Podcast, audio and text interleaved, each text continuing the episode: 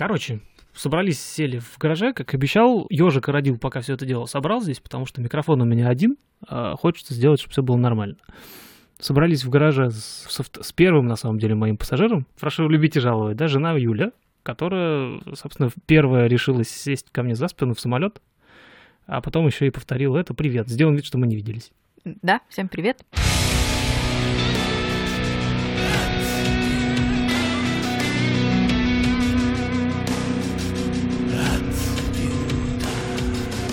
На самом деле история достаточно длинная, я ее обещал еще в прошлом выпуске, когда мы разговаривали с Чесноковой. Кто не слушал, обязательно вернитесь.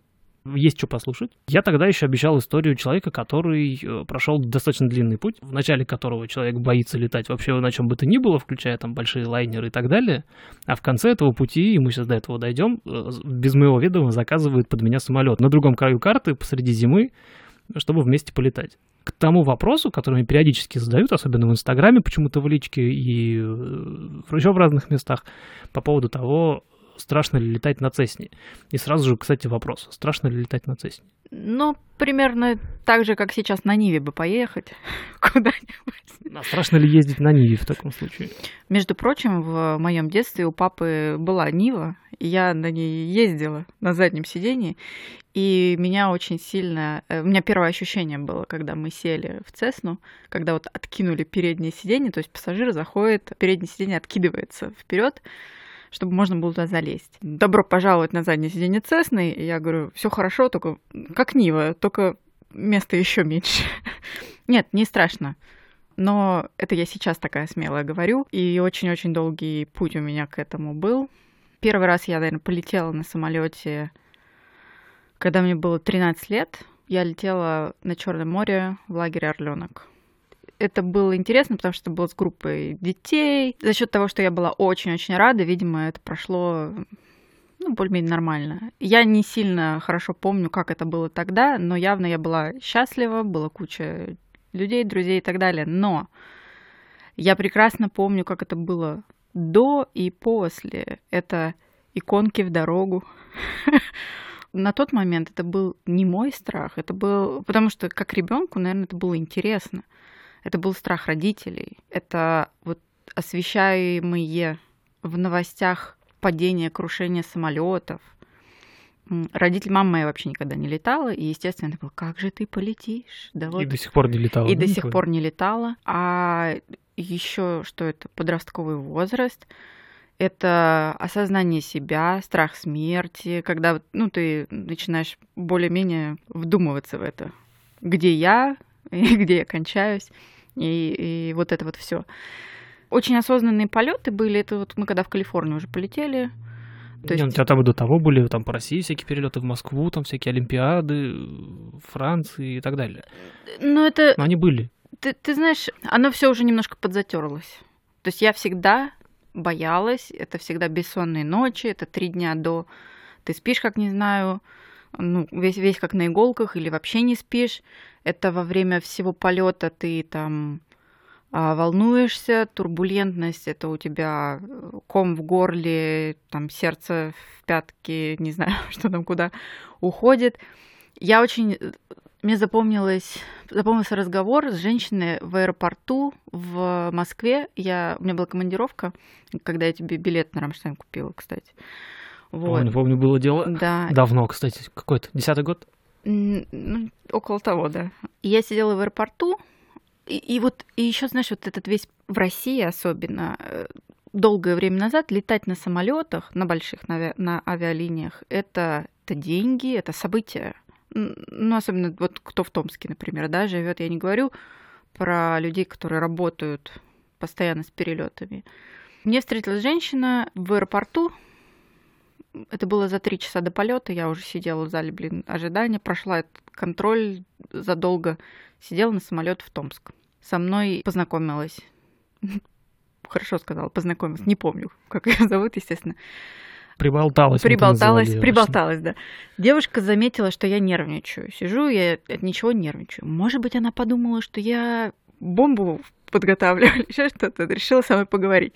Ну, там, чекнуть, что там как разговорились, и она тоже говорит, вот, Я, говорит, боялась всегда летать, но сейчас я летаю дважды в неделю. Это четырехчасовые. Вот Москва-Томск, там Москва-Питер и, э, и еще там много куда. У меня, говорит, два раза в неделю рейсы. И мне просто, говорит, надоело. Надоело бояться. Надоело. страхи. Да, надоело бояться. Да, говорит, я знаю. Да, турбулентность. То есть там у человека атрофировалось, потому что, ну, слишком часто. И на тот момент я такая, что такое может быть? Вообще, это, это такое бывает? Но вот это все, ну, затирается все равно, вот эти все воспоминания. И самые свежие были, это когда мы летели уже, да, в Калифорнию, в Москву мы летели э, визы получать, слетали. Ребенка тогда с собой первый раз взяли, чтобы посмотреть, как он вообще будет перелеты переносить. Потому что потом три самолета ожидалось до Калифорнии добраться. Да, Москва, Лондон, Сан-Франциско. Не просто. Вот те еще воспоминания свежи.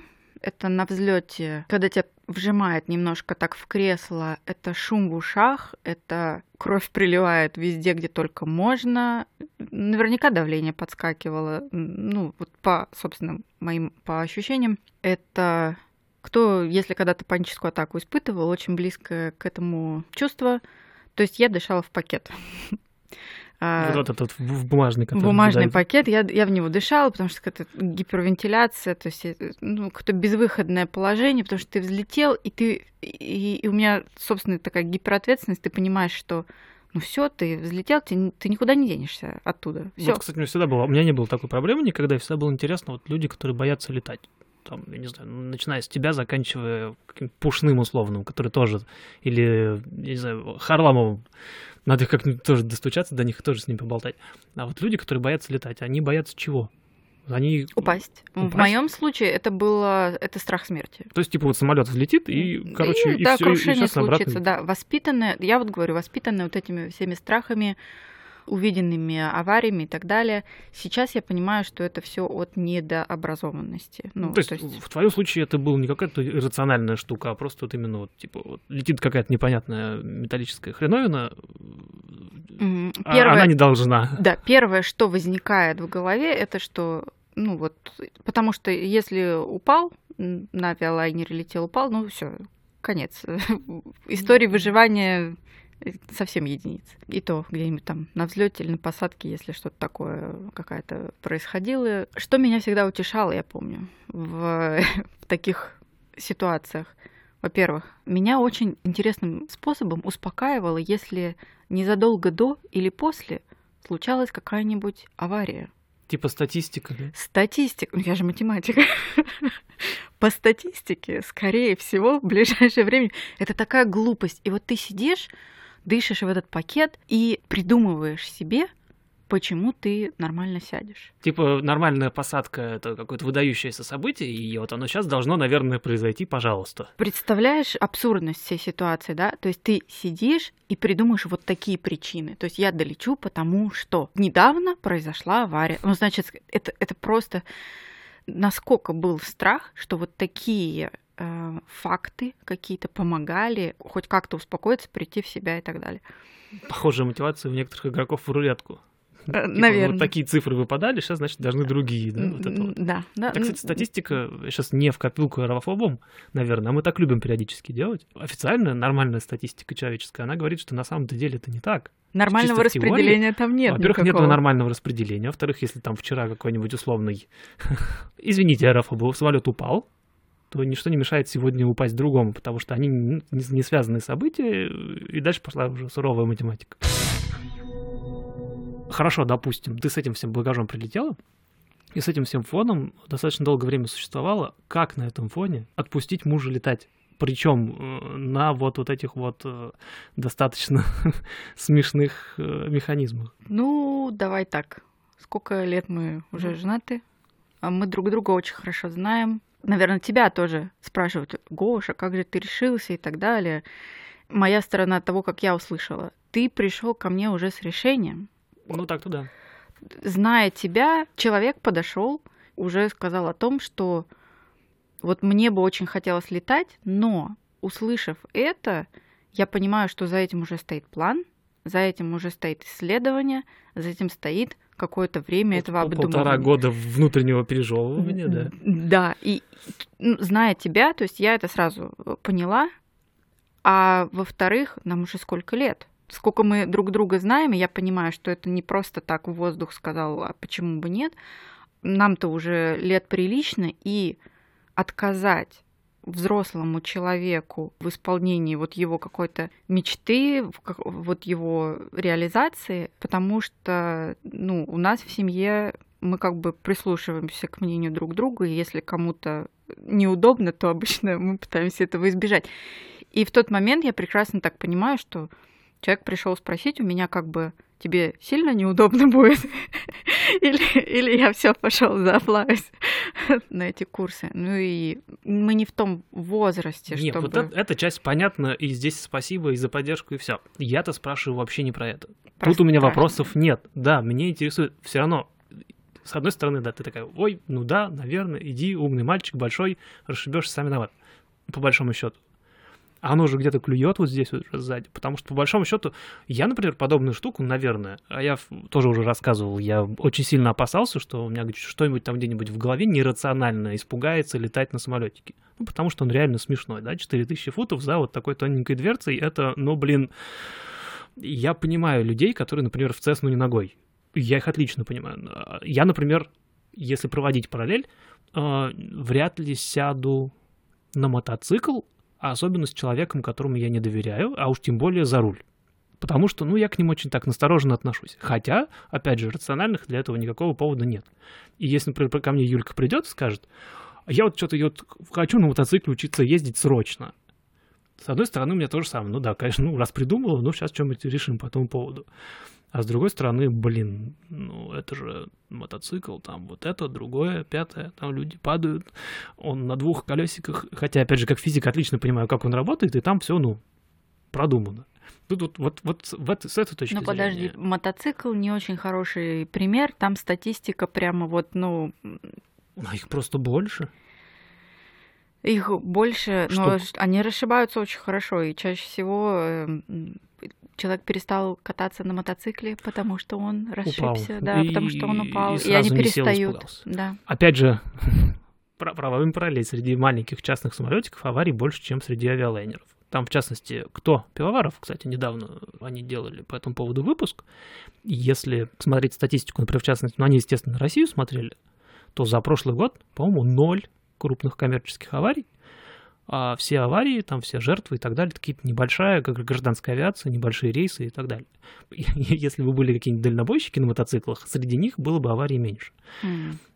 Я про это говорю. А вот это, кстати, наверное, смотри, маленькие самолетики, почему аварий меньше? Проверок же меньше. Больше. Ну, ну, то есть больше, больше да.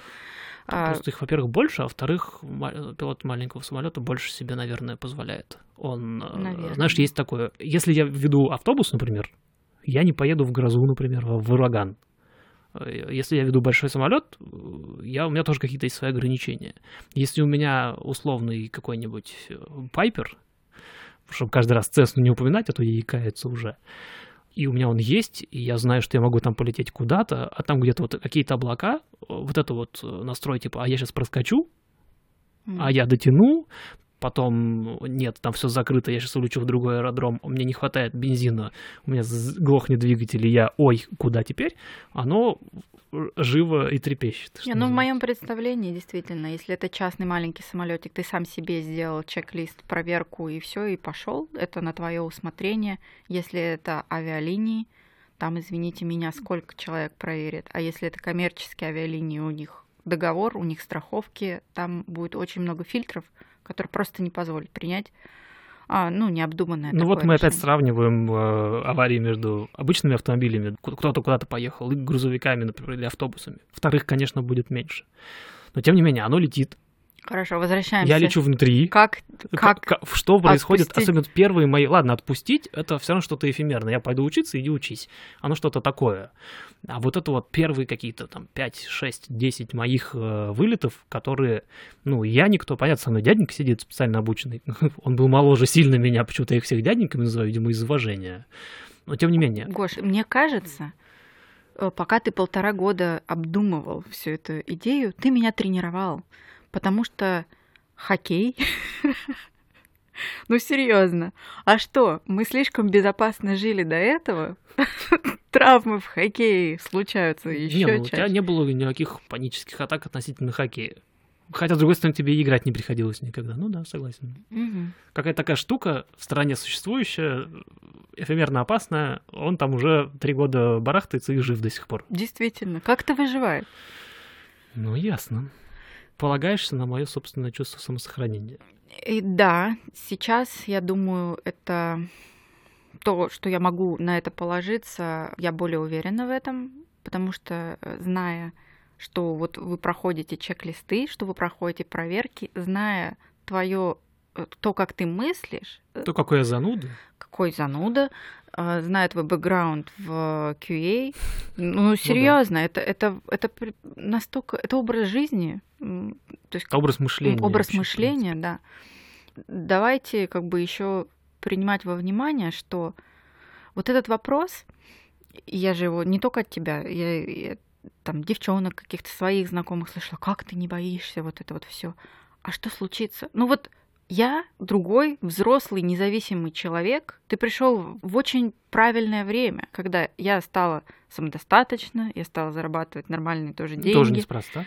потому что это, да, все обучение и так далее, это финансово, ну, тяжело. Короче, да, там очень много всего. Ты пришел в очень правильный момент, когда я тоже себя чувствовала уже вот как самодостаточная личность, и не дай бог, конечно, но случись что, я выживу, а, я как бы спокойно, я буду нормально существовать, я смогу обеспечить себя, ребенка, и так далее. Но, кстати, кто не знает, да, первое, после того, как мы согласились, что да, Гоша, конечно, иди летать. Сколько у тебя страховка на жизнь, спросила я. Много. Много, я сказала, так удвой. Я, кстати, не... она у меня и так уже большая оказалась. То есть там, ну, Да-да, но но это было чуть ли не одно из первых, что Да, мы кстати. проверили, что если в случае какой-то там, ну, очень э, неблагоприятном исходе, что э, очень, наверное, корыстно звучит, но, блин, если ты вступаешь на такой путь, ты... страхуйся. ты правильно. Страхуйся, в да? прямом, в данном случае в прямом смысле. Абсолютно По в поводу решимости смысле. моей жены, короткая, моя, одна из моих любимых отсылок. В 2015 году, в августе, когда нас закрыли, сюрприз был тоже, там знало полтора человека в Томске, что нас закроют. Я еще в отпуске был, и у меня билеты в Петербург. Ну, Я тоже рассказывал когда-то эту историю. И э, меня менеджер из отпуска дернул, типа, приедь. А там уже все всем объявили, все уже там, кто плачет, кто радуется. И я, естественно, звоню первым делом. э, Говорю, так-так, нас ликвидировали, у нас больше нету компании. Поехали в Калифорнию жить. Единственный вопрос, который я услышал в ответ. А можно? Фактически, я так понимаю, на заднем фоне решение уже было принято. Просто уточнили, типа, а да, ну, типа, есть, типа, разрешение есть такое? Это вот в, копилку по поводу решимости. Мы вообще легкие на подъем. Но это не та ситуация, где нужно быть легким на подъем. Я помню, мы, наверное, неделю все равно обсуждали. Потом уже, не, потом уже да, но вот в, в первый вот этот момент, типа, типа, да, и потом там уже да, да, нет, Да, куда, это- что будем делать, что куда денем. Это, естественно, это процесс. Плюс ко всему, пока мы там документы сделали. Но вот в этот в моменте, Вообще никаких сомнений не было. Это сразу у меня сразу вспомнилась э, идея вот эта вот, что как это, выходишь замуж за лейтенанта, чтобы потом стать... Жена генерала. Это был тот самый случай. Причем, кстати говоря, про переезд, ну, это легкое, да, отступление такое. Это было... У меня никогда не было цели уехать в Америку, но я очень всегда хотела жить там, где потеплее. По-моему, идеально, по-моему, вообще. Где, где Да. потеплее, это здесь. Я когда в седьмом, в седьмом или восьмом классе на географии, когда мы разбирали разные виды климатов, и когда я услышала, э, и мы разобрали полностью субтропики, я говорю, так, это то, где я хочу жить. Ну, естественно, когда меня спросили, а может, в Сан-Хосе переедем? Я, Можно? Я просто на Хасане не говорил, потому что я, я тогда даже сам не знал, что это такое есть город. Мы до этого разговаривали про Краснодар, там всякие вот это вот. Пензу. Типа, Пензу, там Пензу. к Пензюкам, да-да-да. Это мы все, конечно, разговаривали.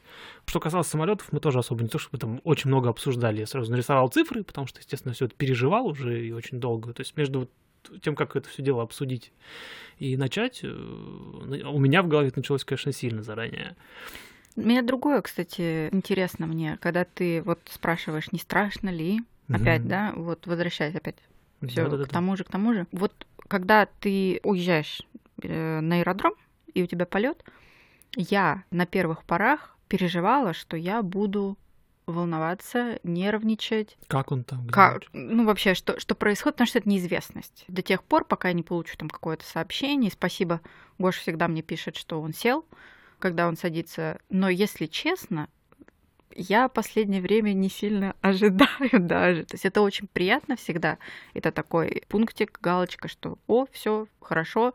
И, возможно, где-то внутреннее какое-то спокойствие наступает или еще что-то, но у меня нет уже такого, что я там хожу, нервничаю, переживаю. Наверное, первый раз что-то такое было, ну там, как прошло, но это сравнимо все равно с обучением в автошколе. С тобой рядом надежный человек. Э, я прекрасно понимаю, что все то, чем сейчас ты занимаешься, это обучение, что рядом всегда есть человек, который подстрахует, перехватит, не позволит э, случиться чему-то, если только не форс-мажор какой-то.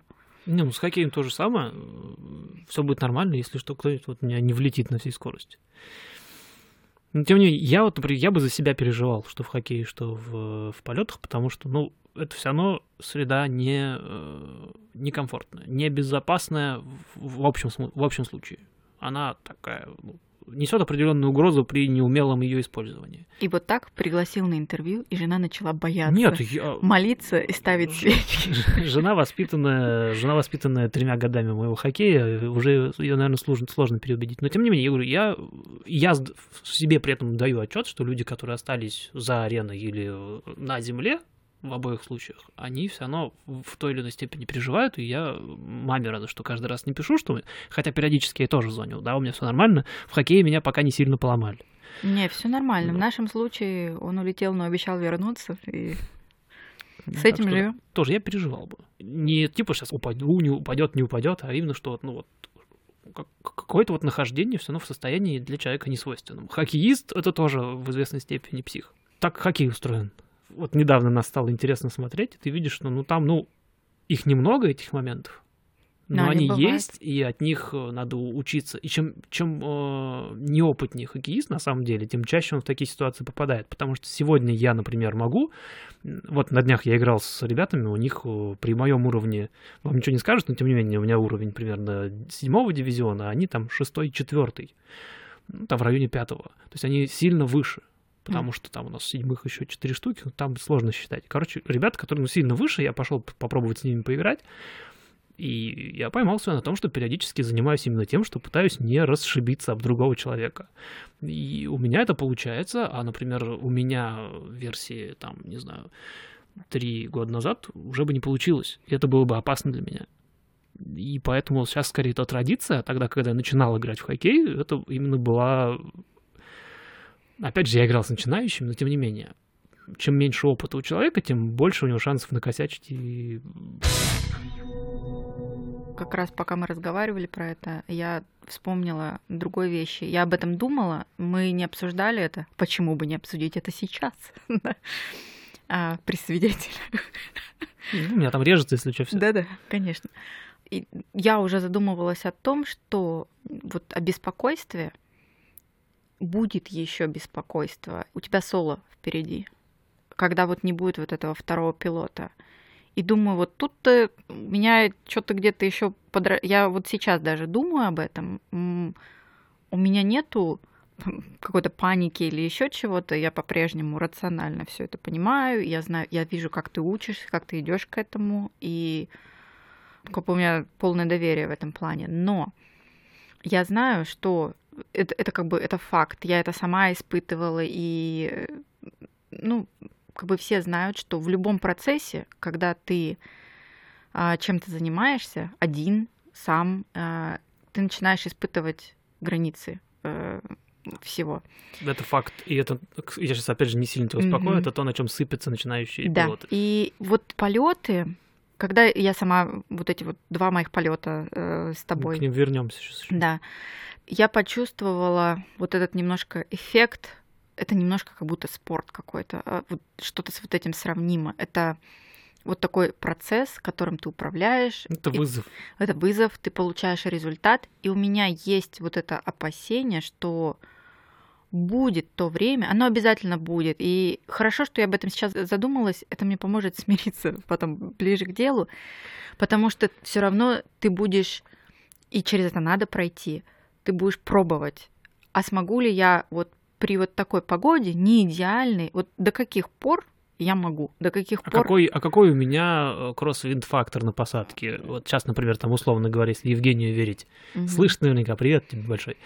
Он говорит, там у меня порядка четырех узлов боковой ветер, то когда-то же он у меня увеличится, когда-то я смогу там пределу Cessna 17, но я же не всю жизнь буду на Цеснах летать и так далее. Когда-то мне захочется посмотреть, а могу ли я там, условно говоря, садиться при больших боковых ветрах. И он правильную вещь говорит, ну, не он опять же придумал, свои минимумы который ты уже знаешь.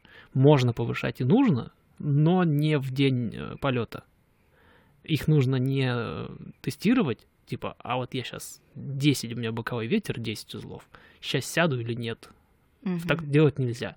То есть, если нужно вот это все дело протестировать, на моем этапе, не знаю, как потом они это делают, на моем этапе надо взять инструктора какого-нибудь, моего сегодня, да, или какого-нибудь любого завтра, сказать, слушай, сейчас вот у нас тут вот кроссвин дикий, давай с тобой посадимся. Да, я тестирую, но меня... Потом уже совсем уже, когда взрослый, там просто второго любого пилота. Safety pilot. Наверное, все-таки больше к инструментальным полетам относится, но наверняка и таким образом можно делать. Главное не тестировать себя самому. Но опять же, отсюда, если смотреть, такими вещами часто грешат люди, которые летают ради того, чтобы летать. А, которые научаются, получают частного пилота, покупают самолет, и просто дальше летают. И да, им дальше интересно. В моем случае я буду ближайшие года три учиться, и у меня со мной постоянно будут какие-то люди, и я поэтому я надеюсь, что я этим буду болеть обязательно, но не сильно. Но да, вот на этом они и сыпятся. А вот так вот, а сейчас, а, а я почти сел, а сейчас додавлю его до земли, это то, чем я сейчас грешу, кстати. Отпусти меня сейчас одного летать. Почему я все еще не в соло? Потому что я, например, то, о чем мы говорили, и я специально к этому сейчас отсылаюсь. Я очень красиво рассказывал о том, что пилоты не должны досаживать самолет. Сегодня я этим заболел. Сегодня я себе вот это поломал в голове, и мы сейчас работаем над тем, чтобы развоспитать вот это вот, чтобы я все-таки подходил к полосе с целью уйти на второй круг. Я вот этим сейчас заболел, и лечить это сложно. И такие вещи, их проще опять же, сложно, но проще не допускать. И вот, да, на самом деле это то, на чем начинающий пилот сыпется. Ну и... и это вот мой самый большой на данный момент фактор опасения, который э, еще не наступил, но э, вот да, такие мы скучные люди. Я начинаю над этим работать уже сейчас. Все правильно, но что, опять же, чтобы тебе было полегче жить с этим, с одной стороны, меня никто не отпустит летать одного, пока они не убедятся когда я говорю они, это как минимум инструктор третий человек, не мой, который меня примет вторую стадию в школе, типа я готов уйти на соло, и потом мой еще следом инструктор, который уже отпустит меня туда. И Нам тре... надо встретиться с ним, поговорить. Вы встретитесь до или после. Вот. И третий человек это я, потому что пока я, э, простите за, за прямоту, не, не перестану ссать летать один потому что сейчас периодически уже там, не знаю, условно говоря, даже сны снятся по этому поводу, когда, типа, мне надо сесть в самолет и полететь, я такой, блин, а я же, мне же нельзя, я же, типа, я... Хотя технически, если подойти, если меня сегодня посадить в самолет, я, скорее всего, долечу куда надо и сяду. Вот чисто технически. Но ни у меня, ни у него, ни у нее пока нету уверенности, что я сяду в 10 случаях из 10. Что я, опять же, не начну там какую-нибудь ерунду придумывать, потому что я иногда, например, начинаю э, исправлять какие-то штуки на посадке, в частности, а это самая сложная часть и самая ответственная, простите. Я начинаю исправлять какие-то вещи, которых на самом деле нет. И делаю хорошую посадку хуже. Ну, нормально. Это нормальная ситуация. Это ситуация ненормальная. Это очень обыденная и очень понятная ситуация. А и вот так вот занудно-занудно, и все вот эти вот сколько, полтора года, я ей так вот и рассказываю, собственно, что происходит. Ну, там... Не, это еще не занудно. Ну, потому что да, я без деталей сейчас, потому что мы это уже все обсудили заранее. Сейчас это, да, без деталей. Первые полгода, я думаю, я прослушала пересказ всей там книги твоей с Я правилами. все прочитал даже. Ну, вот все, что ты прочитал. Краткий пересказ, краткое изложение я таки прослушала. Часть из этого я так прокивала просто. Часть из этого было очень интересно слушать, потому что, ну, когда еще ты эм, вот так вот вживую с первых рук будешь сидеть на кухне, получать информацию про всякие такие вещи и э, там про при, при каком ветре можно летать, и при вот э, всякие нормы, и когда можно, когда нельзя. Когда мы являемся пассажирами авиалайнеров, мы этого ничего не знаем. Это, И не узнаете и не узнаем никогда. И не должны знать. это действительно, ты, ты садишься в железную коробку. Еще, кстати, один из моментов, который мне помогал, э, я помню, переживать мои те полеты на тот момент, когда я их боялась очень сильно. А, Сидишь и представляешь, что ты в автобусе просто едешь. Ну, там глаза закрыл, в кресле сидишь в пристегнутом, и вот всеми силами пытаешься думать, что ты в автобусе. Хотя автобус это почаще, Так-то да. чем Их самолеты. опять же больше. Просто. Но к автобусам как бы спокойнее, ты типа на земле, вот, и ты понимаешь более-менее, как там все устроено. Ну все, но они менее фатальны. Да, а самолеты, мое убеждение внутреннее теперь в том, что мы не понимаем, как это происходит. Для нас это до сих пор какая-то мистика, как эта штука поднялась в воздух и как она потом садится. За те там первые полгода постоянных выслушиваний с моей стороны о том, как это работает, Причем часто именно с технической стороны. часто с технической стороны, а Гоша, при том, что он физик, еще начиналось потом такое длинное, часто очень это были длинные отступления о том, Ну, а зан- как, за как- зануду. да, как, как это устроено, а атмосферы двигаются вот так, и там все это закручивается, и ты, то есть понимание того, что человек этим болеет, человек это делает, ну вот настолько наверняка, настолько глубоко всем этим занимается, что у меня э, сначала, наверное, отошел страх того, что ты прекрасно понимаешь, чем ты занимаешься, это вот реально для тебя, это первое убеждение, которое произошло. А потом во мне постепенно воспиталось вот это чувство того, что любой полет я увидела, сколько проверок, сколько чекпоинтов разных проводится, проходится для того, чтобы эта бандура железная взлетела и безопасно потом села.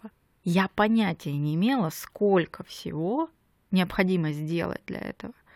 Все, что мы можем видеть это из аэропорта, ну да, что-то там багаж закидывают, какие-то колеса постучали, Ну. Антиобледенитель поливает еще, может быть, вот кто, Да, вот, кто, кто в снегу. Это, это единственный, да, максимум.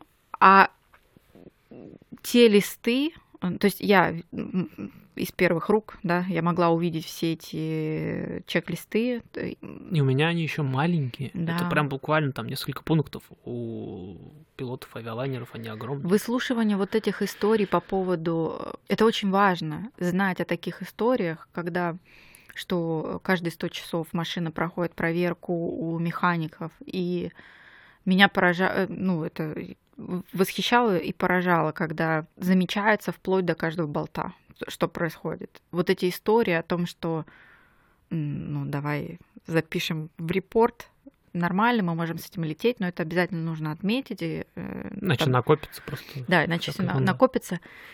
Вот это все сформировало такое чувство безопасности, что процесс очень регламентирован, он для меня стал понятен. Если раньше это черный ящик был, в который ты зашел и потом, слава богу, вышел в нужном тебе месте, да, то теперь я могу сидеть и представлять, что, ага, сейчас там пилоты вот через все это пройдут, и и еще у меня сформировалось вот это чувство, что машина летит. Она реально летит сама. Не магия происходит, Да. а вот То есть, что все это работает, да, и, и вот э, Да, это не магия, никто там ни молитвами, ни свечкой этим поставленным в церкви. Мы добираемся, а наукой и работой людей, тяжелой работы, которая за этим, за всем стоит. Последние полеты, какой был полет? Пассажиром я была уже осенью, правильно? Первый, Первый наш полет, да. Это август прошлый. Мы вернулись с России. Вот, следующий, да, вот как раз этап. Вот этот шаг между «я боюсь» и «Гоша полетели», когда панические атаки на борту, и «Гоша, возьми нас в Цесну». Mm, вот это... этот вот шажище, да. он, он произошел. Это хороший вопрос. Я знаю, когда он произошел. Ты уже долго учишься, ну что, год уже. Больше года. Да, больше года начиная с зимы, когда только первые полеты случились, у тебя такой вот был, э, ты весь такой вдохновленный, и началось время от времени проскакивать. И вот когда мы полетим, у тебя явно рисовалась картинка, что мы все равно сели в Цесну, полетели, там мы пассажиры. На тот момент, да, конечно, когда-нибудь вернемся к этому разговору, когда у тебя будет 15 лет опыта. Я серьезно думала именно так первое время, потому что, э, во-первых, мы только что поговорили, что не сразу воспиталась это чувство, то есть я реально шла полгода к этому, когда мне стало спокойно. И это все было очень так мифически, где-то у меня опять все равно черный ящик был. Человек уехал утром на аэродром, потом он вернулся. И ничего не поменялось. Ничего не поменялось. Не померить, да. ничего, в запись в книжке появилась. И Да, это действительно. Потом прошло вот полгода, я всего этого наслушалась, и потом нам надо было, а, ну, мы решили полететь в Россию. Ну, больше полугода, значит, чуть-чуть. Ну, больше полугода, да. Почти год. Я в сентябре начал учиться, мы полетели что, в июле? Угу, в июне. Мы полетели, так получилось, у нас были разные э, там цели, свои дела. У меня в одном месте в России, у Гоши в другом. Мы летели отдельно. Мы не виделись даже в России ни разу. В России не, за, да, за не мы не, не пересеклись ни разу. Значит, мне, я решила с э, братом, сестрой своим уйти в горы. Мне очень нужно было вот отдохнуть, перезагрузиться. Прекрасную поездку. Поездка у нас была на несколько дней в горы, на Алтай. Актру. И в Актру, да. Я летела одна. Раньше меня успокаивало, то есть со мной кто-то, чтобы летел, или если со мной летит, особенно еще что, что меня всегда, кстати, успокаивало, э, ребенок. Когда я в ответе за кого-то, то есть я несу ответственность за ребенка, это занимает твои мысли, ты должен за ним следить, и тебе некогда беспокоиться. Поэтому мне всегда было более комфортно лететь с кем-то, а, особенно с Ромкой комфортно это летать. Но тут мне настолько, я очень, я очень много работала, э, то есть у меня свои, еще, наверное, да некогда беспокоиться. Мне нужно было пахать, мне нужно было свою карьеру продвигать. И вот мне нужно было одной лететь. И, если честно, организовывая этот полет, я уже думала, интересно, а как оно будет? Я, у меня уже было чувство, что что-то поменялось внутри. Почему? Потому что мы назначили дату полета, и у меня не оборвалось. Не ничего. оборвалось. У меня не началась бессонница. Я такая, ну да, полечу. И вот это было первое самое, когда я такая, так, что-то произошло, что-то переключилось. И потом случился полет. Их три было. Сан-Франциско, Лос-Анджелес короткий. И если честно, я его первый боялась, потому что это над холмами, ну, надо лететь. Тут очень много э, холмов, очень много завихрений и часто турбулентность. Это первый полет. Я знала, что я буду прекрасно осознавать. Я не уставшая, я вот свеженькая, сяду сейчас, и вот у меня начнется вот это все. Я одна, вцепилась в ручки, где мой пакет, в который я сейчас буду дышать. Не было этого, ничего. То есть я такая, ну да, полет, и своими делами у меня там по поездке надо было какие-то вещи согласовывать, еще что Я абсолютно спокойно этим всем занималась. Потом происходит полет. Значит, мы взлетаем. Я такая, что происходит? Какая-то пустота внутри. Такое ощущение было, что я что-то потерялась. Вот где оно? Потому что где вот это чувство под ложечкой, когда засосало? Его не было. То есть на взлете я все горы обсмотрела. Красивые. Красивые. Кстати. Я сейчас каждый раз взлетаю, да. кайфую просто. Это, это очень красиво было. Была турбулентность. Кстати, полеты все прошли хорошо. Но была турбулентность, и я, зная, я просто знаю, что это такое. Блин, это ветер. Это просто ветер. Я прекрасно понимаю, что самолет на это рассчитан. Ему этот ветер, ну, не та эта сила ветра, вот, которая что-либо сделает с самолетом. И есть у меня такое ощущение, что... Что люди про нее знали, когда делали самолет. Да. Как бы я... Вот это какая-то такая легкость, пустота. Я дико боялась, когда самолеты поворачивали. Вот это я не могла смотреть никогда в иллюминатор, э, если одно крыло опускалось, и то есть вот этот вот крен, я его очень сильно ощущала всеми фибрами внутренности, всеми фибрами души, внутренностями, да. Здесь я так, о, мы поворачиваем. Да, потому что скучно было. Мне весь полет был, мне нечем было заняться. Я не боялась. Я говорю, наступила пустота, и поэтому, когда мы на посадке начали разворачиваться, чтобы зайти в аэропорт... Над Лос-Анджелесом, кстати. Да, да. А да. в Лос-Анджелесе аэропорт находится прямо вот в середине. Там вот э, побережье океана, а разворачиваются они еще над побережьем. огромный там, город да. просто. И неважно, где они заходят на разворот, либо над океаном, и весь город все равно видно. Либо это заход над э, городом, и там красота еще неважно, Там днем или ночью, кстати. А, Ну, разворот там вот случился над береговой линией примерно. Прошлые бы заходы я бы там, не знаю, молилась бы, что, о, боже, давай в воду, если что. Есть шанс выжить.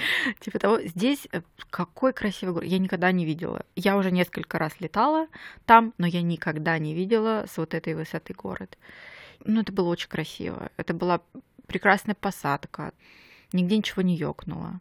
Спокойная пересадка. Следующий самолет. Мне было очень комфортно. Меня раздражали пассажиры, чего раньше никогда не случалось. Вот. э, Потому что раньше они не существовали. и- Раньше ничего, по-моему, не существовало, да, кроме бутылочки вина, чтобы успокоиться. А теперь совсем другой э, мир открылся. Еще я помню, когда мы уже садились в Москве в аэропорту, то есть на посадку э, шли, я в иллюминатор опять смотрела, и я помню вот этот вот момент, господи, как красиво. У меня тогда впервые за долгое время радость была возвращения домой в Россию. Ну, во-первых, я соскучилась, мы несколько Не на землю, потому что все да, заканчивается. не на землю, а вот именно домой, в Россию, что я увижу своих родных, у нас запланирована поездка. И я думала о том, что, господи, как красиво, и у меня было вот это вот сравнение, только что мы садились буквально в Лос-Анджелесе, и как там все коричнево, потому что там пустыня Ну рядом. И вот эти вот холмы выжженные, потому что лето такое интенсивное. И когда садишься в Москве, какие красивые зеленые леса. Это было прекрасно. Это было первый раз, когда я получила удовольствие от полетов в самолете. Точно так же спокойно я потом вернулась. Очень обыденно я вернулась домой сюда уже в Калифорнию, уже с ребенком. Опять те же три полета в обратную сторону.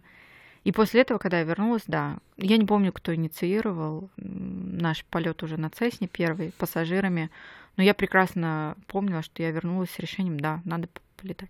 Ты говоришь, рассказывал, что когда-нибудь будем летать. Я думал, что это ре- реально как будет когда-нибудь потом, потому что я студент, и у меня во всех бумажках типа написано было, что мне нельзя летать с пассажирами.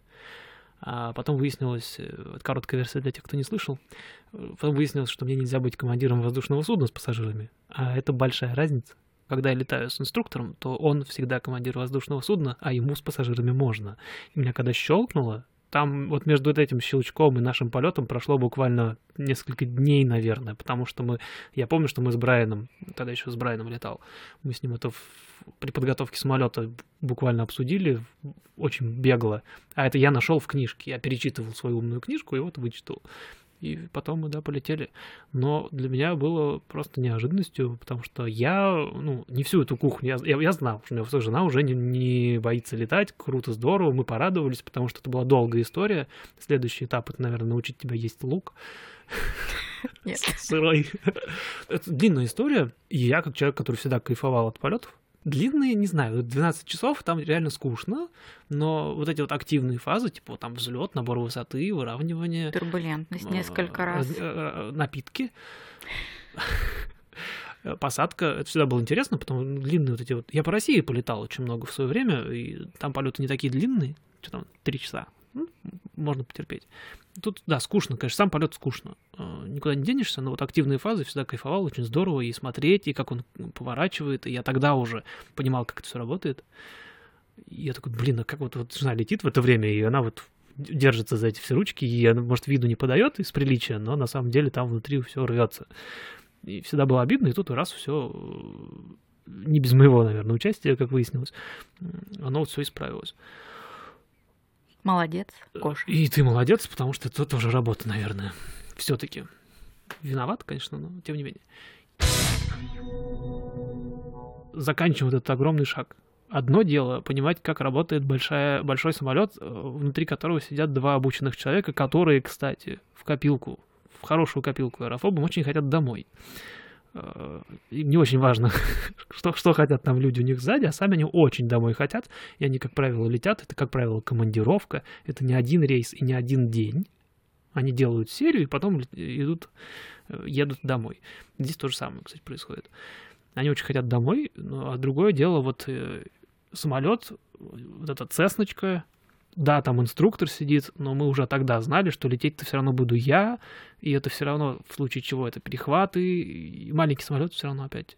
Огромная же разница. Я понимала, что ты не отстанешь, и мы все равно полетим. Я на тот момент уже загорелся, я согласен. Ты загорелся.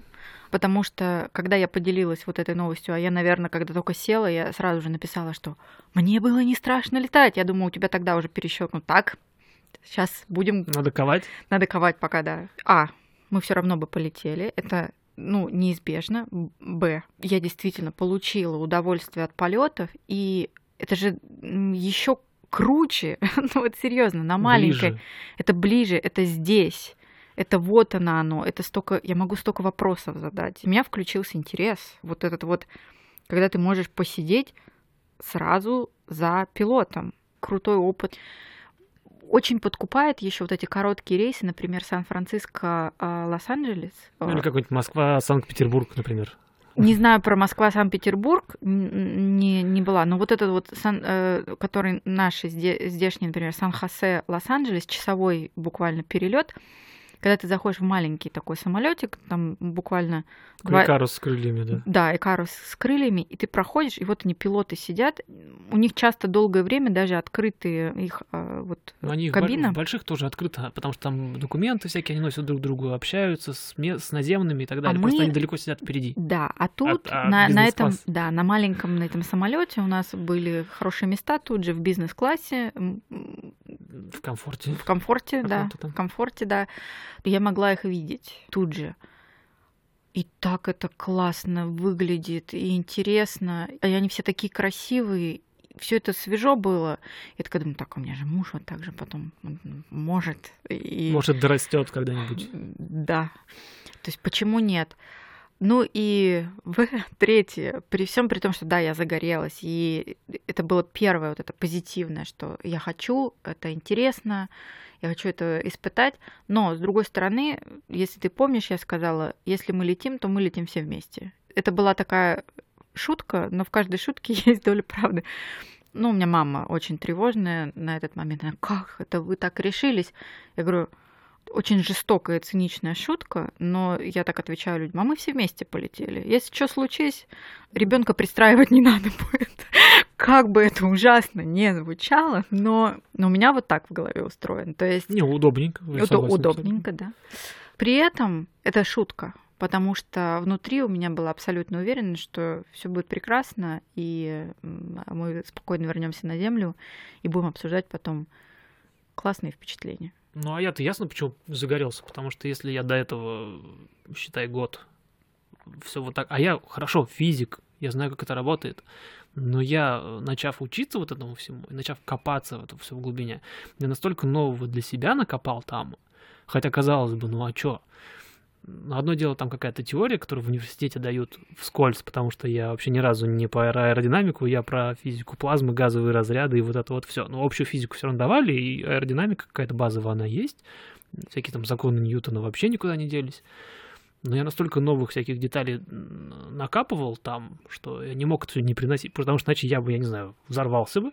Мне хочется это делиться. У меня ребенок по полтора часа иногда слушает всякие штуки интересные до сих пор. Э, когда есть у нас время и попадает какая-то вот такая интересная вожжа, я ему рассказываю. Он мне рассказывает про терминальную скорость, когда тело не может разогнаться быстрее какой-то скорости за счет сопротивления воздуха. Я ему рассказываю, как самолеты тормозят в воздухе, например. Короче, интересные такие штуки, потому что я не могу это внутри держать. А тут появляется повод и возможность не просто все рассказывать словами, а взять и один раз показать. По большому счету, и Ире я то же самое говорил перед и после полета. Я говорю, смотри, это же хорошая возможность показать, смотри, что могу. Мама, мама, смотри, я катаюсь без рук, да, вот эта вот штука. Я вам показывал уже без рук. На втором полете, по-моему, показывал без руком. Слава богу, я не заметила. Чесноковый точно показывал, э, ей, ей понравилось. На втором да полете ладно... я летел пальцем одним просто. Да, как да. Я джип вожу одним пальцем. Ну, тут не напугаешь, как бы. Оно летит само. Оно что... само летит. Бывает, у нас дороги прямые. Бывает, э, что-нибудь сделать, отпускаешь руль. Я не отпускаю руль на трассах обычно. Но, но пальчиком вожу, да, есть такая штука. Машина очень хорошая, простите. Ну да. Никуда не денешься. И самолет тоже самое, он никуда не денется, он летит сам. И я это знаю уже, да, у меня руки знают, что если я все правильно там покрутил, все правильно настроил, он уже не денется никуда. Собственно, этому учат в самом начале. Это называется маневр, кстати. Самый основной маневр, которому вначале учат, это прямолинейный равномерный полет. Без вот всяких вот девиаций. Интересный момент полетели мы в Миннесоту встречать Новый год. Почему в Миннесоту? Потому что там снег. Исключительно поэтому моя инициатива, я додавил. До последнего было непонятно, полетим мы туда или нет. Тем более сейчас, когда летать стало проще, по вышеописанным причинам. Это не стресс, потому что раньше, ну, естественно, я бы, типа, полетели туда, и первое... У нас, у нас должно реально... стоить того. Ты в Канаду, да. кстати, летала, еще пока в том состоянии. Еще пока в том состоянии. Мы летали на Новый это год было в Канаду. тревожно. Сиэтл, Канада, это все было тревожно, и до последнего времени я соизмеряла по карте, если была возможность поехать туда на машине, мы ехали на машине. Насколько проще в Лос-Анджелес улететь вместо там шестичасового ну, где-то так, да. А то, а то а и то больше 7, с остановками, 8, да. Тяжело. В зависимости от э, переезда, насколько проще туда улететь, но по-моему, все поездки, если мы ехали отдыхать, они все были на машинах у нас туда. В Лос-Анджелес на, на той паре, да. И, и в Сан-Диего мы же... Мы ездили? Сан-Диего я уже... Нет, далеко. Сан-Диего далеко. Мы уже точно летали. Или мы в два захода доехали через Санта-Барбару. Не помню, врать не буду. И на том этапе было, ну, я не мог бы себе позволить, типа, а полетели дальше там какой-то пункт назначения. А в этот раз мы полетели в Миннесоту именно так. Я, там, не знаю, неделю, по-моему, последнюю особенно. До этого я там говорил, типа, неохота. Тоже Канада классная. Я сейчас ни в коем случае не пытаюсь, типа, Канада, мы летали в Канаду. Канада классная, потому что все равно здесь, как бы я не говорю, что я не скучаю по зиме и снегу, зиму и снег хочется в каких-то маленьких дозах, и мы туда слетали, в каком это было? До пандемии. То есть два, как, как смотря как считать, три года назад? Два. И там классно, потому что там снег, холодно, горы, настоящий мороз, и вот это вот все. Потом пандемия, мы вообще никуда, ничем, ничего, и в этом году уже, ну все, ну охота.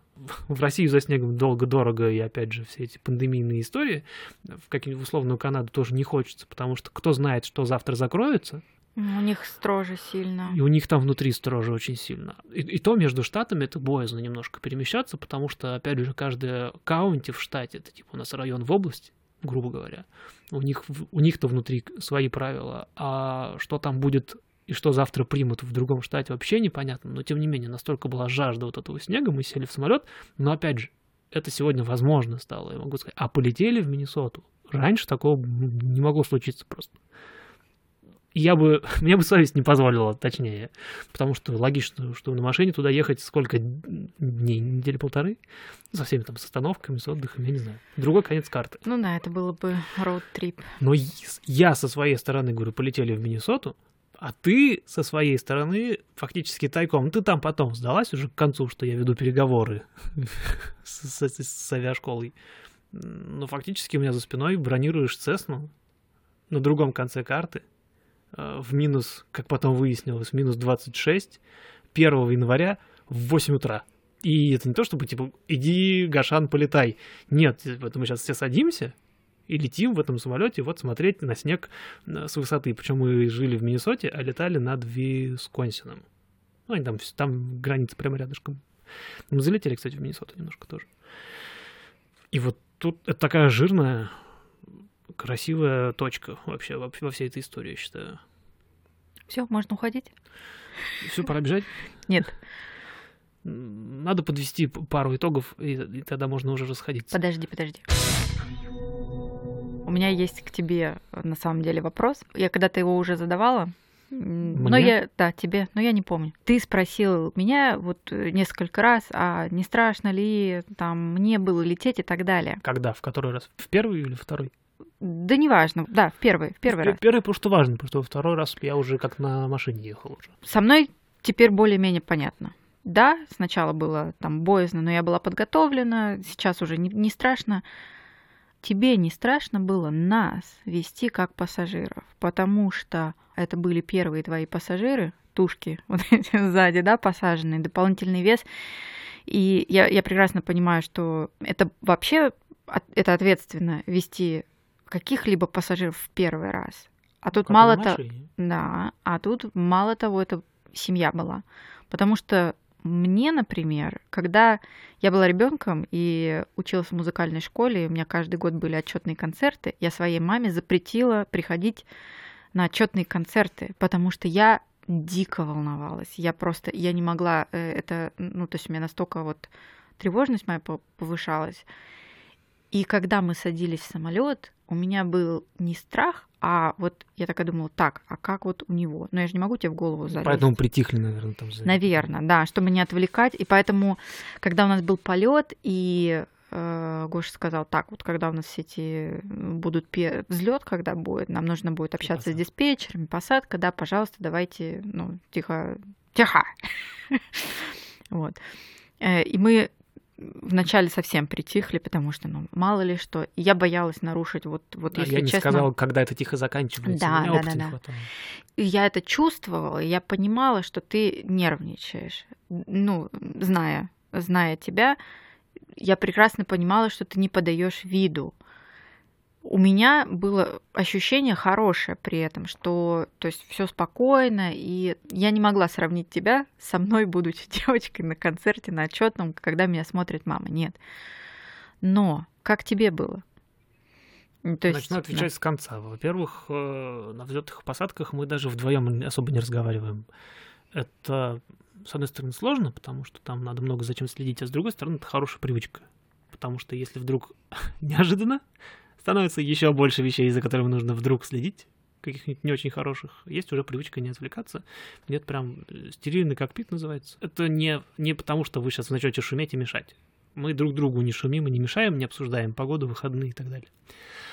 А по поводу каково летать с пассажирами, а тем более с семьей, а, опять же, начну с другого конца немножко. Мне, например, пригласи я своих, вместо вас, там, пару своих бывших коллег, нынешних товарищей, во-первых, это было бы проблематично сделать, потому что они тяжелее гораздо. А Цесна, кстати, не такая...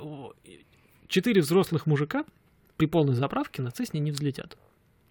Вот такая вот маленькая деталь по поводу. На Ниве они уедут, а на Цесне они не взлетят. Ей не хватит. э, Общий вес э, переносимый будет больше, чем ее лимиты. И если даже она вдруг взлетит, она будет неуправляемая просто. И это, и это авария стопроцентная, наверное. Прекрасная Вот. ремарка. Возможно, это мне поможет э, на диету-то подсесть. Нет, надо, надо прям сильно. То есть, нет, ты с Романом еще долго будете п- помещаться, особенно, например, в какой-нибудь 172 Так неправильный ответ. Не- Но, но, но уже тенденция достигаете. Мне нравится. Да, я вы достигаете уже близко. Вот, я с ними бы, наверное, позови я их, мне было бы сложнее. Хотя они все милые люди, я с ними там с частью в хоккей играю, часть просто в гараже сидим, пьем всякие жидкости из парабели, в том числе из парабели. Мне с ним было бы сложнее полететь в первый раз, потому что, зная опять же вас, ну, Роман, господи, сел, летит и ему в восторг, плевать он на все хотел, что вокруг него происходит, по большому счету, в этом возрасте и в этой ситуации. Зная тебя, ты по большому счету не будешь судить сильно. Ой, фу, что попало, полетали плохо. Неплохо, а вот для первого раза, ну вот так, учись дальше. Нету, я не чувствовал вот этого взгляда в спину, и мне даже попроще было бы. Будь это незнакомый, например, сейчас мне Евгений, э, не знаю, секрет или нет, предлагает полетать с другим учеником, чтобы я его покатал, а он меня покатал. Во-первых, чтобы два студента посмотрели друг на друга, как другие студенты летают изнутри. А во-вторых, для того, чтобы студент, который в это время ведет, он полетал на самолете с человеком. То, что я поделал, а он, например, тот второй товарищ, он в годах такой дяденька вроде как, если я правильно понял, о ком идет речь, тоже полетал бы с человеком сзади, а с другой стороны, поуправлять самолетом с измененным немножко распределением веса. Во-первых, он тяжелее, во-вторых, вес немножко смещен назад, а это совсем другое управление. Мне, например, было бы сложнее гораздо решиться на такую авантюру, не полетая с вами до этого. Опять же, Ирина Чеснокова прилетела. Все у нас началось с того, что я типа сказал, типа, давай выберем один день, потому что в другой день я полечу, пока я назначил два полета. Она говорит, типа, а что, полеты, а можно я тоже ни за что бы я бы не согласился, даже зная о том, что можно мне летать, я бы не взял стороннего человека, не имеющего ко мне какого-то прямого отношения, на борт, не зная, как я себя веду. С вами в этом плане мне было гораздо проще, потому что вы свои. А Конечно. А... Мы mm-hmm. же до конца жизни женаты. У тебя еще будет время отмолить свои грехи. Вот. А с другой стороны, я еще на наземной подготовке еще наверное, тоже было заметно, перешел в какой-то совершенно другой режим. А я во время обучения обычного, я отыгрываю PIC, отыгрываю командира воздушного судна всегда. Хотя я им не являюсь, но я учусь именно это делать. Я стараюсь. Было время, когда я повис на... Мы с Брайаном, опять же, еще летали. Я повис на инструкторе. Я, например, я вот... Ну, сейчас, типа, надо закрылки вторые выпускать. И на него так чуть ли не смотрю, жду, сейчас кивнет или не кивнет. Типа. Сейчас я уже этим не грешу, как правило. Я что-то делаю, если что, меня за руку поймают. В этом случае, раз скоро у меня пассажиры, то я не просто командир воздушного судна, я еще и с пассажирами, я их еще должен проинструктировать, там, не знаю, условно говоря, последить, чтобы они по пути до самолета головой об крыло не ударились, там ни на куда не выскочили, ничего, вокруг там еще другие самолетики ездят, здесь сели, здесь пристегните, вот этот штырь сюда, этот штырь вот сюда, там окна здесь, а если откроются, ничего страшного, там в случае аварийной ситуации ваш выход через мою сидушку, потому что правая сидушка не складывается. И вот это все накапливается, накапливается, накапливается, накапливается, еще на земле. И когда мы уже летели, все равно, ну, в первом полете не так заметно было, когда мы с Ирой или с вами второй раз летали уже более живо, все равно это интертеймент все равно, э, как У тебя крути, твои привычные шуточки включились, я помню, на каком-то этапе. Я как плохо вот... помню первый полет. Я был очень занят. Я, я когда слушала твой с Ирой э, подкаст. подкаст, да, когда она говорила о том, что и вот это вот с шутками, прибаутками, пытаясь не напугать а, пассажира, но при этом выдать, выдать инструкции, чтобы все запомнилось и отложилось. Оно Разница, у тебя знаешь, тоже уже тогда было. Но тогда я еще на английском инструктировал. Да. А кстати. тут я с русскоговорящим инструктором, все на ну, русском. Ну, Там я было за- очень завидую. весело. Евгений стоял хихикал просто вообще. Я, это да, было очень весело. Это было очень весело. И вот я с этим всем багажом, то есть мы даже когда уже полетели, все равно это интертеймент, все равно там, если где-то тряхнет, э, мне там нужно отреагировать, успеть. И э, несмотря на то, что основной процесс это все равно пилотирование, но опять же, мы в полете ничего не делали. Просто вот это вот. Мы под конец там пару поворотов сделали. Я попросила 45 да. градусов скучно, одну и потом что, во вторую. Потому что скучно просто так лететь. Мы тоже, говорю, мне тоже скучно просто так летать. И опять же, вот этот наш полет, по сравнению с обычным моим рядовым, даже тогдашним занятием, это было что-то очень простое. Несложно, я это все умел. Да, я был очень занят. Да, мокрая спина. Потому что, ну, это все равно ответственность. Но, например, переживать мне очень Или приятно нервничать? Это Абсолютно нет. Потому что, во-первых, да, свои люди сидят, все будет нормально. А во-вторых, и на тот уже момент я себя чувствовал уже комфортно в этом самолете. Опять же, мы не собирались делать ничего вот такого. Мы просто летели вперед. Круто, классно, работает. Я все умею, я знаю. Я в конце концов пилот.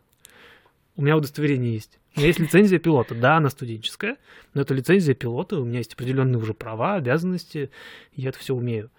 Когда мы вот второй раз я уже обнаглел, и вот когда мы летали над Миннесотой, когда, вот на Миннесотском полете я просто вот уже... Там я, я прекрасно Там понимала, был сюрприз, я вообще не думал, что меня э, дадут управлять. или заставят.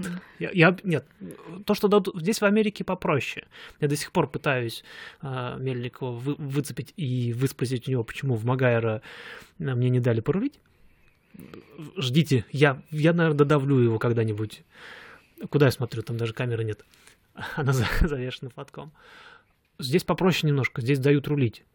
Даже вот э, Ира, та же самая, на, на Сетабре, ей даже в логбук сделали запись, хотя она даже не то, что не гражданин, просто по визе прилетела по туристической, если я правильно понимаю.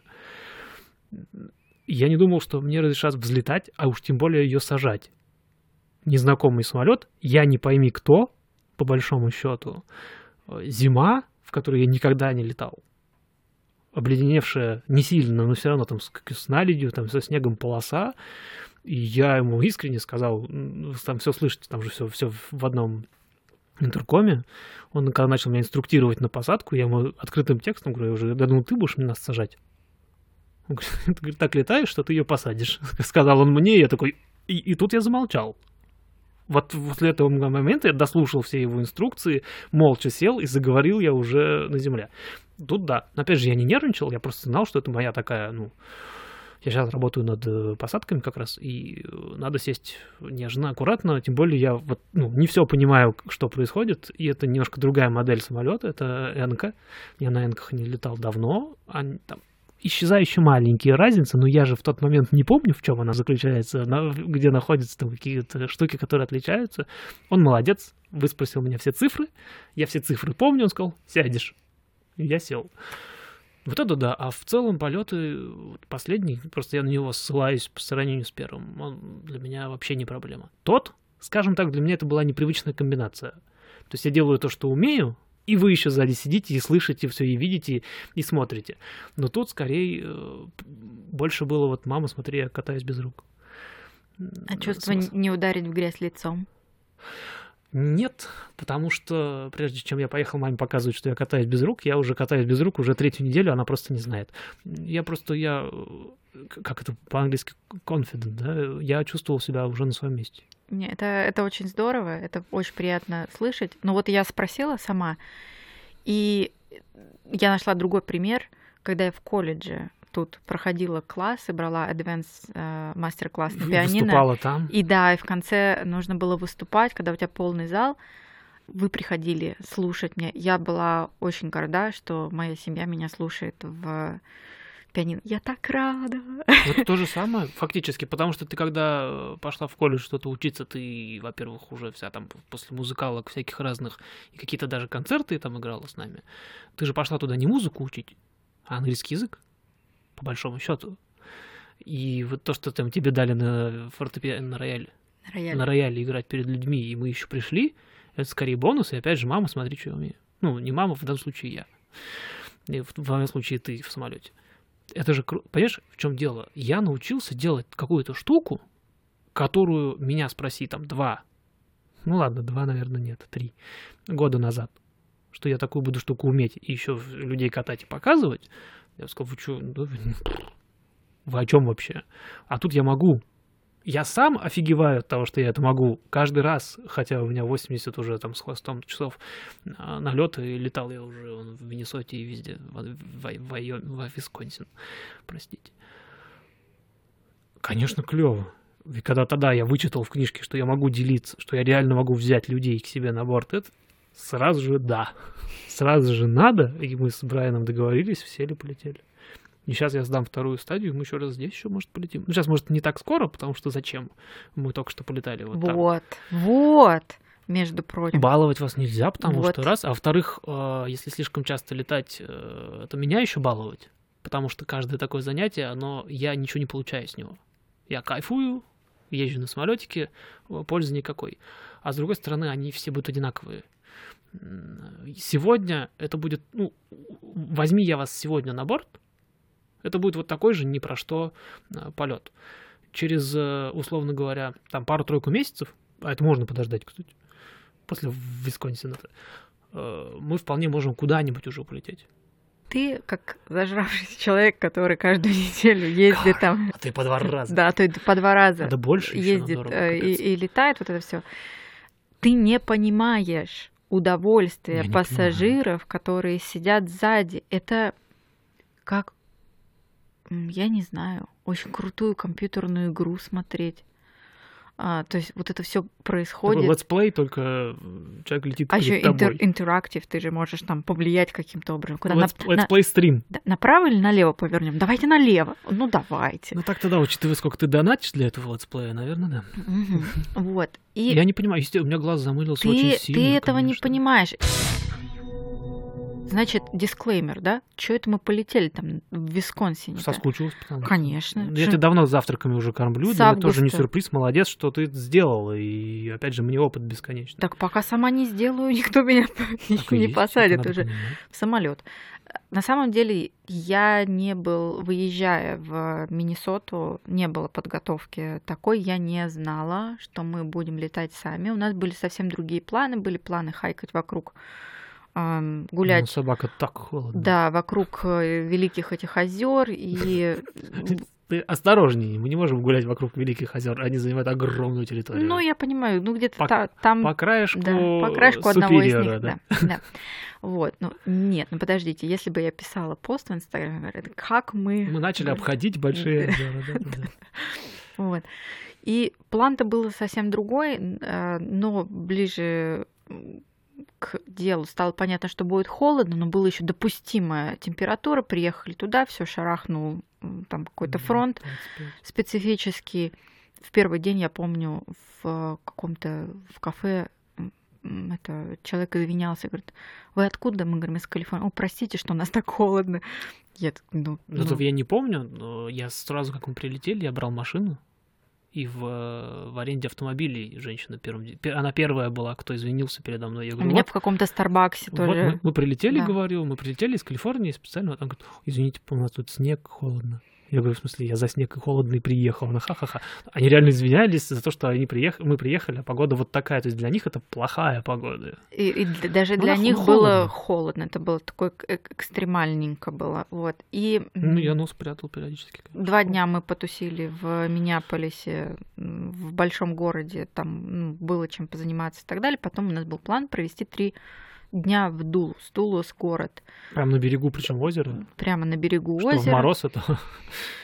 Да, там еще влажность вот это доставляла. И то есть понятно стало, после короткой вылазки стало понятно, что ну ой-ой-ой, холодно-холодно. и Как по- коротко, когда мы на водопады поехали? Капец, э- она коротко, как это- полдня. Нет, А, это, это уже это- после уже потом. Ну, я имею в виду, вот вышли на улицу, посмотрели, как там буквально А, в, закрытый парк мы поехали. да, приехали в закрытый да, парк. Вышли, капец, холодно, возвращаемся в гостиницу. Я такая думаю, так, и чё? Мы три дня будем сидеть в гостинице и А ходить. город маленький, еще пустой, ни черта нет. Да, По большому счету. Такого, будем чего у нас бы не было. ходить по кафешкам, есть, э, спать, сидеть в гостинице, смотреть телевизор. В общем, Кайф. да, отлично. Отдых, Новый год. необходим план Б. Первое, что мне вот сразу же такой дзынь в голове. А есть у них аэропорт? Моментально. То есть это был единственный такой А их там в округе три, кстати. а, вариант. Я, ну, я пошла гуглить, естественно, что Кстати, выбрал очень ближайшее самый есть. правильный аэродром, потому что он э, неконтролируемый, безбашенный, как я люблю их называть, маленький, в стороне, идеальный для такого полета, вот непринужденного, супер вообще. Ну, это был ближайший, э, я Ну, думаю, к это, ну- тому месту, да. А, еще почему его выбрала? Мы жили прямо на границе двух штатов, то есть нам охота было, да, обязательно Поставили галочку с с Да, Висконсином. чтобы, да, в Висконсине побывать.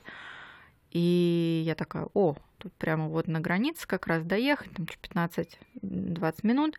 Вот этот э, аэропорт, ну, школа, естественно, э, своя. Ну, И, шко- и школа в том числе, да. Опять же, это 31 декабря, 1 января. Работают ли они? Начались всякие эти вопросы. Недолго думая, просто позвонила, оставила им сообщение.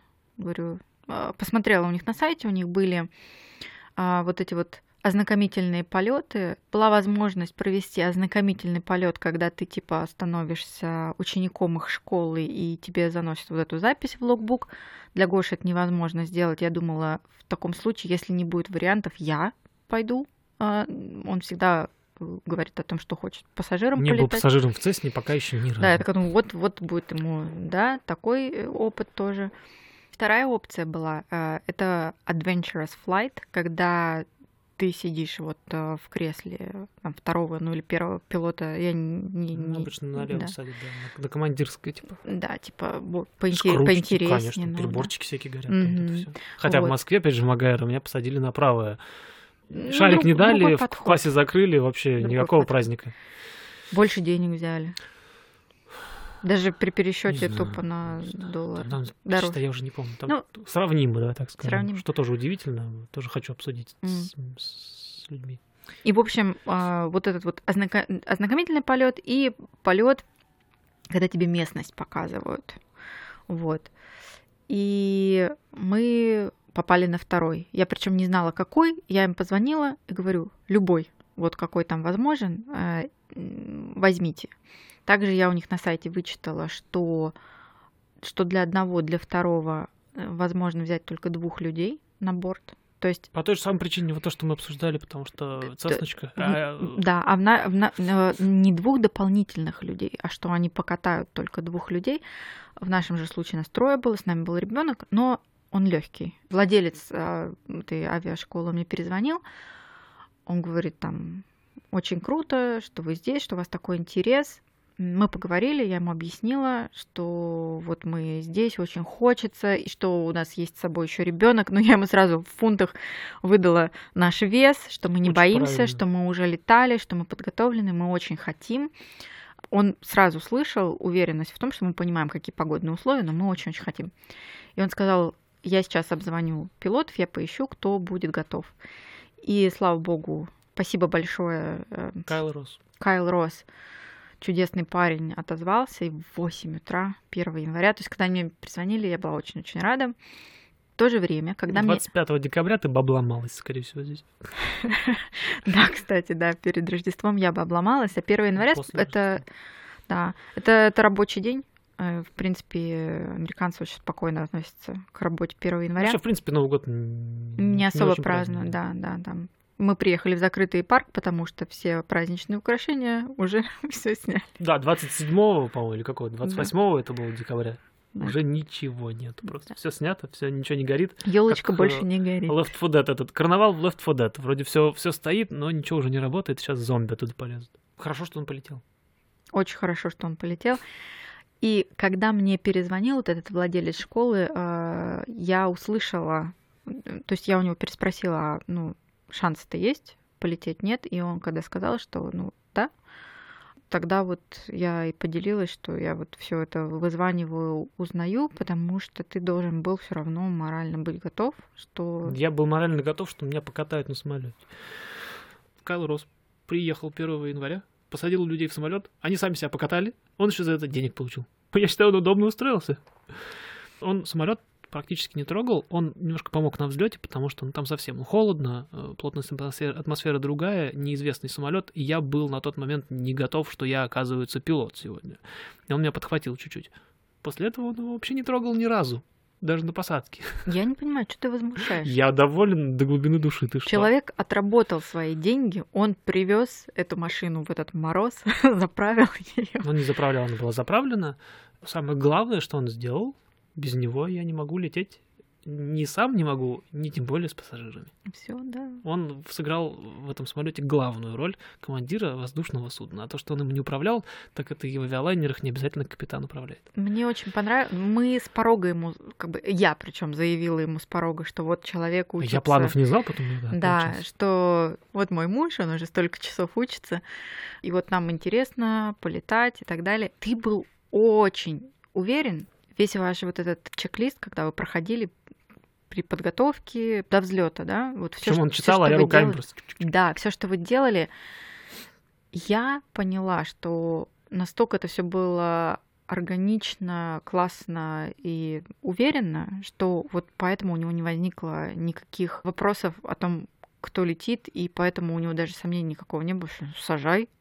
Ну, взлетай сначала. Да, взлетай, Я говорю, а кто нас взлетает? Взлетай. Да, ну, а а потом, а потом, то есть, сажать. Я там уже, я была довольная как удав, я гордилась, э, как не я знаю с- сам гордился, потому что когда тебе человек, а- опять же, я с опытом московского своего полета, я честно думал, что я типа я никто, звать меня никак, у меня никаких даже документов с собой нет. Словами-то я могу что угодно ему рассказать, что мне там 80, 90, 150, 1500 часов. Но, но он и в процессе полета, и в конце, потом, когда мы вырулили с полосы, я остановился, прошел автолендинг и потом только поехал, ну, он периодически отмечал всякие штуки, которые типа, ну, он же говорит, у нас не все студенты так летают, как вот ты пришел покататься. Мгм. Типа вот э, я такой, типа, ну здорово. С другой стороны, когда мы типа к посадке подошли, он к тому времени мне уже рассказал о том, что типа я вот лечу, разговариваю, а мы же там болтаем, я там какие-то штуки показываю там в окно бочком и так далее. Отклонение по высоте не больше там 30, ну 40 футов. А по направлению, ну, вот, ну, то есть мы говорим, ну, летим туда. Ну, вот я туда примерно лечу, ну, девяться, там, не знаю, 5 градусов 10. Потому что ориентир, ну, куда-то туда лечу. Я лечу не по прибору, а куда-то. Поэтому там, да, немножко, а по высоте, то есть вот Мне это, минимально. это было очень И Он круто. такой говорит, типа, вот, вот блин, вот у меня, говорит, студенты бы, чтобы все вот так летали. Я говорю, а, а я просто сижу пальчиком вот так вот. Я вот тримировал и не трогаю. А в, даль- в копилку аэрофобов, как ты любишь, ну нет, не наоборот. У нас А. есть хорошая копилка и плохая. Хорошую, в хорошую копилку аэрофобов. То есть для меня было вот это вот... Приехал человек из другого штата, чуть ли не с другого берега, С другого да? конца карты, да. С другого конца карты а, приехал. Огромное расстояние между этими штатами. Мне было очень приятно осознавать с точки зрения безопасности пассажира, что все то, чему Гоша научился за это время, он, в принципе, прошел уже все для вот этой вот для лицензии, да. То есть мне ну, было, не все, ну, ну, да, э, вот-вот разрешат летать одному. До лицензии там еще куча всего. Но мне было очень приятно узнать, что оно все вот унифицировано. Мне как тестировщику, Мгм. знаешь, вот как пассажиру, с точки зрения безопасности было важно осознать, что оно все так же, что все действия, которые ты выполняешь, они вот и здесь работают. Другой аэродром, другие погодные Другой условия, штат. другой штат. Вот это вот редкий случай, когда в Штатах, где... Почему страна называется Соединенные Штаты Америки? Кроме прочего. Только потому, что Штаты объединились. Они так до сих пор не объединились до конца, и в Штатах действуют какие-то свои правила, свои законы часто, и от штата к штату. И люди, кстати, разные живут совершенно. Не только там республиканцы, демократы, а в принципе сами люди, они отличаются. И даже мы, когда вот были, наверное, в, в Миннесоте, там в тех же самых кафешках, например, это чувствовалось. Немножко другие люди. Чуть-чуть Еда другая. Еда другая, все другое. Э, Ну, у нас тоже еда отличается. Там, едь куда-нибудь в, в Бурятию, там совершенно другая еда. Очень позы всякие, бузы, типа, очень вкусно. Но вот Сейчас э, пожрем, да? сейчас пожрем что-нибудь. А сколько времени-то? 11 час, прикольно. Э, Вечера, если что. Тот редкий случай, когда в Штатах, где все от штата к штату отличаются, и у всех свои правила, авиация летает по единым нормам. И мы с ним, что касалось всей этой авиации, мы с ним разговаривали на одном языке. Я не про английский сейчас говорю. Цесна 172 и чек-лист там хорошо, он немножко по-другому выглядел, он у него там в блокнотике как какой-то маленький такой распечатанный. Видно, что это его, он по нему летает. Это его чек-лист, не учебный даже. Он примерно тот же самый, все те же нормы, э, та же самая последовательность действий, все то же самое, действительно. Вся авиация разговаривает на одном языке.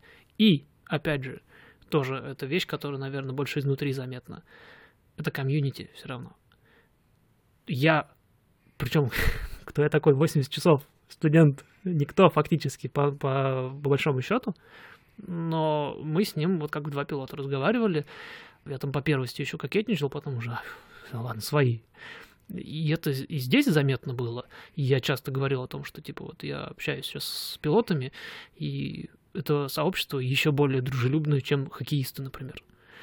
Совсем не токсичные, как айтишники, например. Айтишники очень токсичные люди. Физики, физики тоже токсичные. Хоккеисты меня в свое время удивили. Они, э, несмотря на всю свою ну, умеренную такую токсичность, они очень дружелюбные и очень рады там новичкам, например. И попадаешь в среду сразу. То есть я прошел курс начинающих по хоккею. Классно, молодец, здорово. добро пожаловать. В восьмой какой-нибудь дивизион, ну, давай играть с нами. Это спорт. Это... Какие-нибудь местные футболисты, я сейчас не про футбол говорю, а про американский футбол, это совсем другая штука. Думаешь, ну ладно. И профессиональный хоккей, он вот этот в колледжах, который, это тоже немножко другая категория. Я именно говорю про любительский хоккей сейчас. Авиация профессиональная, это еще более... Ну, я использую слово дружелюбное, оно просто очень вкусное. Э, сообщество. Ты студент, ты инструктор, ты э, airline pilot уже там с тремя тысячами часов. Вы вот вы пилоты одинаковые. Ты работаешь, доставляешь грузы, ты водишь эти турбопропы или еще какие-нибудь там в коммерческих авиалиниях, ты опрыскиваешь поля, ты там, не знаю, фотограф электрических линий. Все, добро пожаловать. Летаешь для себя, частный пилот. Э, на больших таких дутых колесах садишься в реки. Все пилоты, и все, все на одном языке, у всех одни нормы, одни нормативы. По одним книгам все учились. И это круто, потому что вот я сегодня начал, я уже там. Я с ними со всеми не знаком, я уже вот уже с ними, и это чувствуется каждый раз. И вот когда мы приехали туда, вот это непонятный аэродром в другом штате, я никто, турист, студент, хорошо, на словах. У меня документов даже с собой нет. Но вот он, да, вот ты правильно говоришь, он увидел, как я себя в самолете веду, признал своего, и там все совсем по-другому пошло. Nice. Нет, очень, конечно. Я, да. я очень этому рада, и от этого еще спокойнее доверять тебя вот этому комьюнити. Война. Я в надежных руках. Да. Это да, потому что. И дома, и на работе. Нет, я про авиацию сейчас говорю. Я в надежных руках и отпустят меня, говоря, опять же, возвращаясь к соло-полетам, не раньше, чем э, эти самые руки убедятся, что меня можно отпустить. И то сначала на своем аэродроме потом там на своем аэродроме побольше посадочек, потом в Сан-Мартин обратно. Мне чуть ли не на каждый аэродром надо будет отдельное э, разрешение получать. А, плюс ко всему, мне напишут, в такую погоду можно летать? То есть есть общие нормы для частных пилотов, например, для визуальных полетов. Мне эти нормы приберут, они будут еще строже. И мне в такую погоду можно летать? В такую уже нельзя. Туда можно, туда нельзя. Здесь занято, здесь другое пространство. Потом, пока нельзя. И вот это вот все будет работать. Поэтому меня отпустят не сразу. И это очень правильно. И я в надежных руках. В итоге э, напрашивается достаточно простой, э, прозаичный, но обнадеживающий вывод. Я, конечно, очень хочу еще поймать несколько человек и задать им примерно похожие вопросы, но тем не менее напрашивается вывод, что аэрофобия, вот эта вот боязнь летать, она часто может быть завязано на незнании и непонимании процессов. То есть это незнание, не, не умею, не знаю, на всякий случай боюсь. Потому что, опять же, мы, я сейчас говорю про твой пример. Как только тебе прожужжали в течение там условного, ну, почти года про то, потому что вот крыло под таким углом, да, под таким углом у него там сзади вот это все нет, тут мы закрылки выпустили, хвост, это чтобы он не сваливался, поворачивал, и вот это вот все тебе грузили, грузили, грузили, такая, а, типа такая машина, просто с крыльями. Ну, зашибись, полетели домой. Мне кажется, что каждый случай индивидуален, но в то же время наверняка есть хороший такой процент людей, которые боятся летать именно потому, что они понятия не имеют, как это делается. Есть какое-то вот это впечатление, что это какая-то магия, мистическая сила, и это не подконтрольное. Это, это все непонятное, страшное. Это, это все, все непонятное, страшное. В моем случае я очень рада, что так случилось, перевоспитаться, но я такой человек, я зубы когда ходила, хожу лечить к доктору, я говорю, объясните, что вы сейчас будете делать, и я буду спокойно сидеть, даже если будет дискомфортно. Я готова даже до какого-то уровня боль э, терпеть, и я не дернусь, если я точно буду понимать, что сейчас будет происходить. Люди, которые сидят в самолете, они не знают, что сейчас будет происходить. И если ты помнишь, был такой момент на первом нашем полете, когда я сказала, все хорошо, вы бы только предупреждали, когда трясти будет. На что я ответил, что было бы хорошо, если бы нас сначала кто-нибудь да. предупредил. Совершенно Да, мы боимся неопределенности, мы боимся непредсказуемости, особенно когда мы становимся взрослыми. Мы, э, мы боимся опозориться в жизни очень часто, и поэтому не пробуем какие-то новые вещи, потому что мы ударим в грязь лицом, и мы не знаем, как это делать. Из-за неизвестности мы лишаем себя очень многого. То есть вот этот страх неизвестности, непонятности, незнания, как это делать, он очень много контролирует. Типа, нас. если боишься темной комнаты, включи свет просто. Да. И да, убеди- посмотри в шкаф, там никого нет. да. Спи с ночником, в конце концов. Что ты мучаешь себя? Другими словами, э, если мы смешаем вот эти две наших волшебных копилки воображаемых, я давно, кстати, этот образ уже использую, напрашивается совет, что если человек боится летать, например, не обязательно летать, что-нибудь еще делать, плавать, э, не знаю, водить машину, э, стрелять, э, когда другие стреляют, например, рядом. Что, что еще люди могут бояться? Собак. Ну, с собаками сложнее, они в себе на уме еще, к тому же каких-то вещей, там, не знаю, э, есть в ресторанах. Кстати, почему нет? Надо просто понять, как это работает изнутри. То есть покопаться, найти человека, который объяснит, например. Вряд ли кто-то будет так же настойчиво объяснять, как я тебе, потому что с таким человеком надо жить и его как-то Терпеть. терпеть, может быть, где-то даже любить. Но, возможно, кому-то поможет просто подразобраться. Опять же, я говорю сейчас про авиацию, потому что мне ближе, и про это наш подкаст, в конце концов. Но, наверное, это применимо в каких-то еще случаях. Просто надо понять, как это работает. И... Я не могу рекомендовать с другой стороны в этом случае просто идти и гуглить. К сожалению, очень Можно много. гуглить говна. Можно конечно. нагуглить, чего попало, и усугубить. Ну да. Вот. И непонятно, с чего начинать. Вот, вот методологически это Подождите, сложный очень вопрос, подождите. потому что Начинать нужно с подкаста «Мама, я летал». Люди, которые это слушают, они уже в курсе об этом, да, но тем не менее, с этого подкаста надо, возможно, начинать. Не всем это поможет. Хотя мы тоже много рассказываем здесь, как, как что работает, потому что, опять же, это у меня в голове все постоянно крутится, я буду продолжать это делать. Наверное, что-то можно из этого подкаста подцепить, но, к сожалению, это поможет не всем. Да, можно было бы использовать его как плацебо, но я сразу признаюсь. Скорее всего, ты правильно, опять же, говоришь, все индивидуально, и тараканы у всех свои, потому что, опять же, я почему к нему отсылаюсь, потому что я про него знаю. Тот же самый Александр Пушной, например, тоже страшный аэрофоб. Прям, ну, боится летать человек. А он на минуточку физик тоже. И он явно знает, как это работает. Ну, ну прям, ну, стап, кто-кто. Надо даже какие-то там смежные с ним области. И мне вот, например, тоже очень интересно. Я сейчас пытаюсь кто-нибудь, кто если может помочь вдруг на него выйти, я хочу его себе... э, Хотя, он, кстати, мне пару раз отвечал в Инстаграме, надо будет написать ему. Я ему еще не предлагал. Я пока еще не так обнаглел. Мне, например, интересно у него спросить, а чего вот его голова боится? А может ли он себе объяснить? Потому что вот мне было интересно. Я никогда не спрашивал тебя, чего люди боятся э, в самолетах. Ты говоришь, я вот боюсь, потому что не, не было понятно страшная хреновина с крыльями, как-то вот что-то происходит, и вот, а потом стало понятно, и, и все стало, встало на свои места. В его случае, скорее всего, не так. В его случае, скорее всего, все уже по полочкам лежит. И принцип Бернули он понимает, и то, что это не основная движущая сила самолета, он тоже, скорее всего, знает, что там законы Ньютона, что вот, масса воздуха Подожди, вверх, ему, самолете ему вниз. каждый день никто не капает на нервы. Давайте не отметать эту теорию, что меня просто задолбало, и я уже согласилась. Не, ну, все равно ну какой-то, какой-то элемент просвещения все равно произошел. Нет, в любом случае. абсолютно, абсолютно. А, он вроде как должен быть в курсе. И мне вот сейчас вот, после вот этой записи, мне стало очень сильно интересно, если так, то что у него в голове происходит.